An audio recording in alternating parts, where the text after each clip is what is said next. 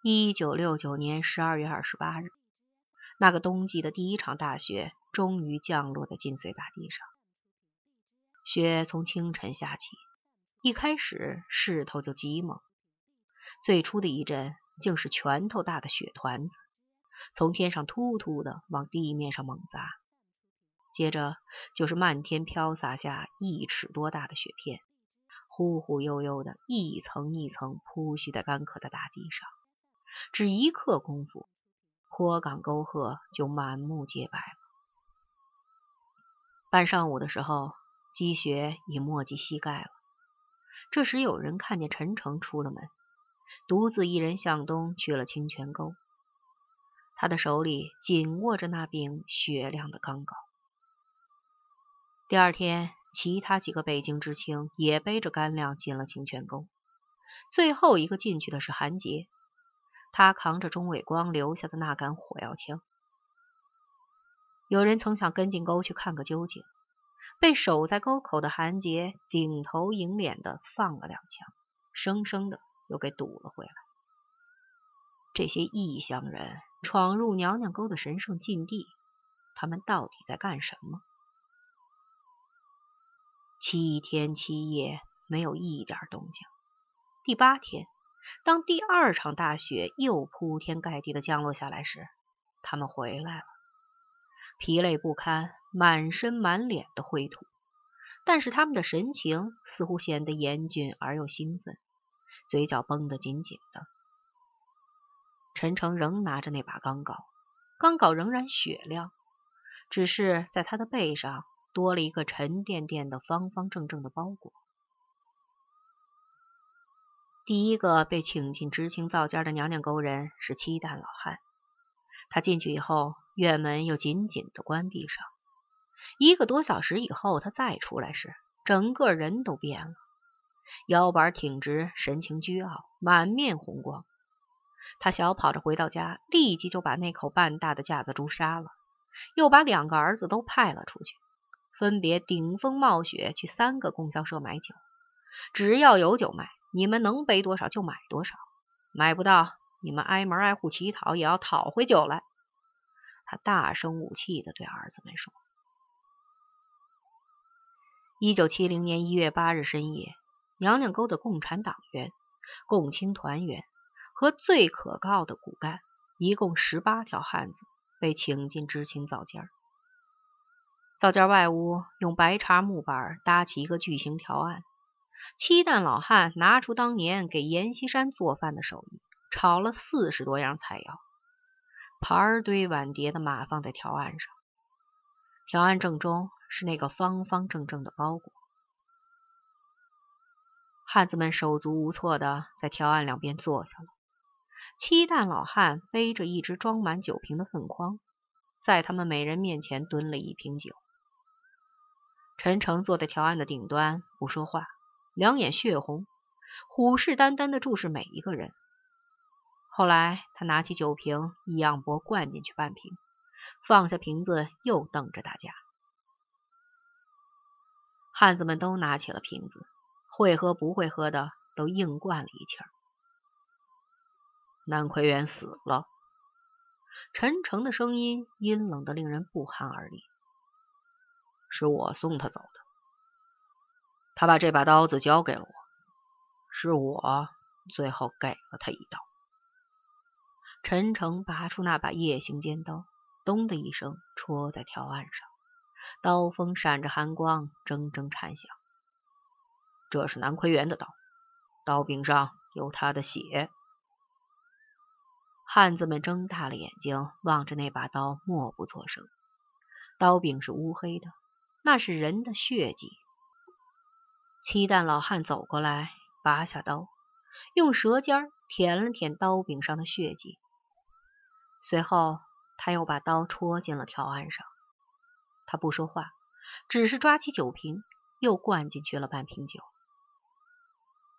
汉子们一一的照着做了，先舔血辨真假，再喝酒承认新的领袖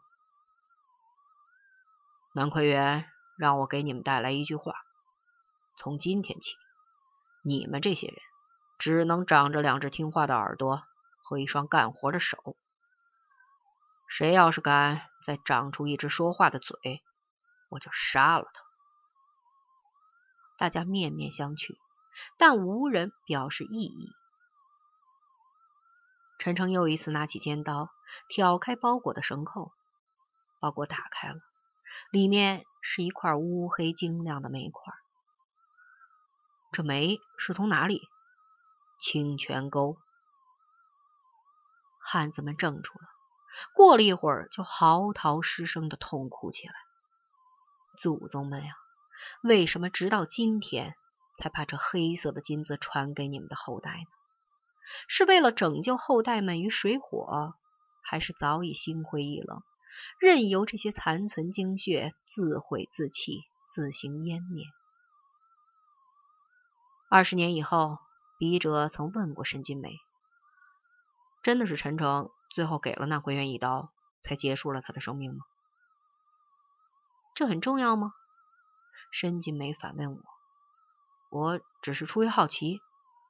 我顿时有些慌乱，支吾其词的说：“如果这个细节有可能对谁不利，我可以忽略。”沈金梅扑哧一声笑了。刀柄上的血迹，如果不是猪血的话，那就是契丹老汉自己的血。甚或是他儿媳的脏血，也未可知。老汉极有见识，奎元之后必须有另一个更强硬的主事者，是他选定了陈诚。那么奎元究竟是怎么死的呢？死了以后尸首又埋在哪儿？我问。他默不作答。不过我注意到，他那沉静的目光中，这时突然闪现出一丝慌乱。虽然他很快就把内心深处这疏忽间的不安巧妙的掩饰过去了，但我仍然意识到，如果在这个世界上还有第二个人知道这个秘密，那么她就是这位美丽的女人。事过二十五年了，仍拒不披露真相，究竟是为了什么？那天，申金梅主动邀请我跳一曲慢三步，我拒绝了。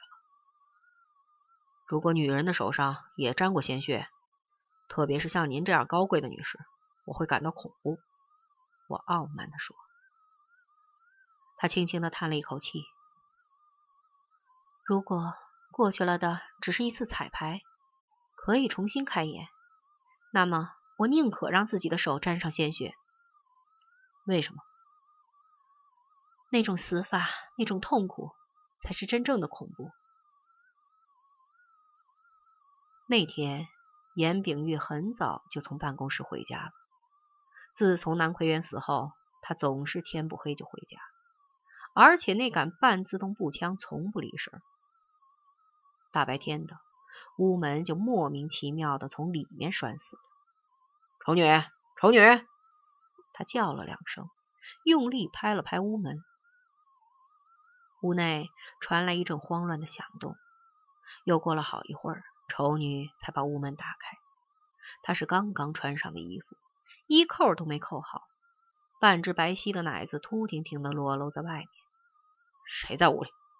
严炳玉低声吼道：“没有人。”丑女用身子堵住门，惊慌的向外推严炳玉。浪货，给我闪开！严炳玉哗的一声推上子弹，用枪托一托，把丑女砸倒在地上。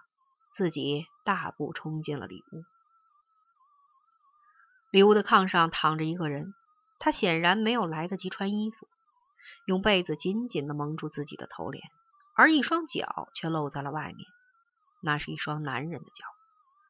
王八蛋，你给我起来！严炳玉怒骂了一句，举起了半自动步枪。那人一动不动。怒不可遏，忍无可忍。严炳玉觉得眼前一黑，气血都冲到了脑子上。他扣动了扳机，砰的一声震响，子弹穿过被子，射进那人的躯体。那个躯体微微颤动了一下，又一动不动了。严炳玉猛地扯开了被子，突然他歇斯底里的惨叫了一声，双膝一软，跪在了地上。后来又歪倒在炕脚下。他的嘴唇剧烈的痉挛着，喷出一股又黑又黏的液体，腥臭扑鼻。炕上躺着的是南奎元。二十五年以后，笔者曾去过一次晋北高原腹地的娘娘沟，这是中西部地区少见的一个富裕村庄。宽阔平整的村街两侧拥挤着成片的新式瓦房，而在村街尽头的西坡凉地里，已耸立起十几幢设计俗气但装修豪华的别墅式楼房。村人们把那片别墅区称作“侉子花园”，据说产权都是当年的那几位北京知青的。但是除了陈诚以外，其他人似乎从来也没有到这里居住过。在村办饭店的高台阶上，我见到了一个形容可怖、蓬头垢面的老人。他没有左眼和鼻子，半张脸歪曲的扭结在一起，形成一个深陷进去的挖坑。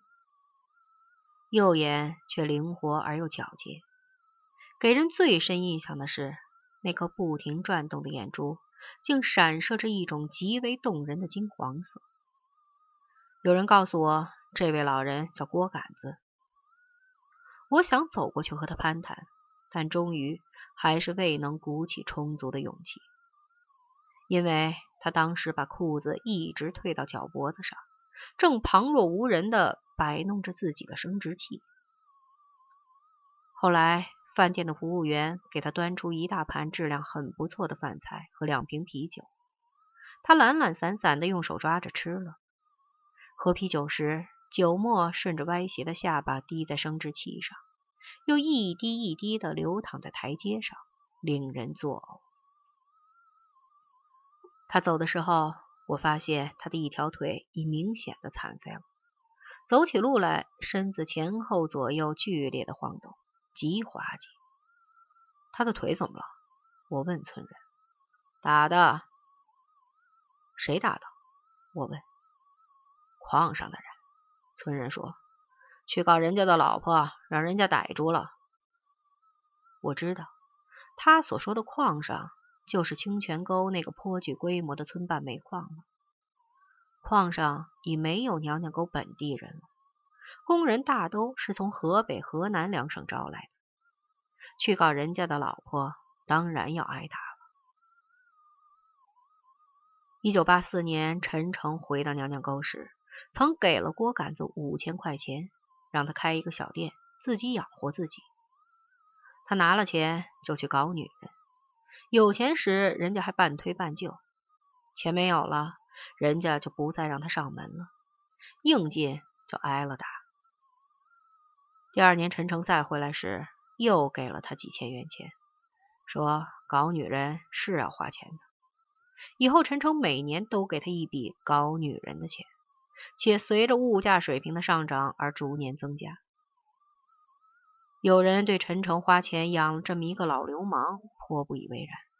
陈诚悠悠地说：“娘娘沟的精血已经不多了，让他多传一些吧。”村办饭店的老板是一个能干而又极美丽的妇人，她每天都要亲自下厨，给锅杆子做两顿饭。不过，她从不允许他走进店门，怕有碍观瞻，影响生意。有人说，她就是当年的兰女。她有两个孩子，只可惜都送到北京去上学了。我未能见到，不知他们是否也像母亲一样。长着一头浅棕色的美丽的头发。一九七一年年底，又一个大雪纷飞的日子里，陈诚和宣红红在娘娘沟新建成的知青大院里举行了隆重的婚礼，车水马龙，宾客云集。据说担任典礼主持的是县革委会的第一把手，但是有两个应到的客人却没有到场。王兴敏推说太忙，晚上要备课，拒绝出席。申金梅则就在大院里，她那间宿舍黑着灯，门插得紧紧的。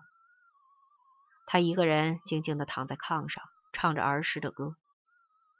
夜深了，宾客散尽了，他仍在唱，歌声轻柔婉转，充满淡淡的哀伤。婚礼结束以后，宣红红匆匆回到自己的宿舍，插上门，独自睡了。只有陈诚独自在院中徘徊着，一直到天明，身上披满霜雪，脸上湿漉漉的。一九七二年九月。陈诚在把同学们一个接一个的送走以后，最后一个离开了娘娘沟。他本来还想再晚些走，想看看丑女生的孩子。他希望那个仍在腹中躁动的孩子长着一头金黄色的头发。但是北京的大学都是九月份开学，他只得恋恋不舍的走了。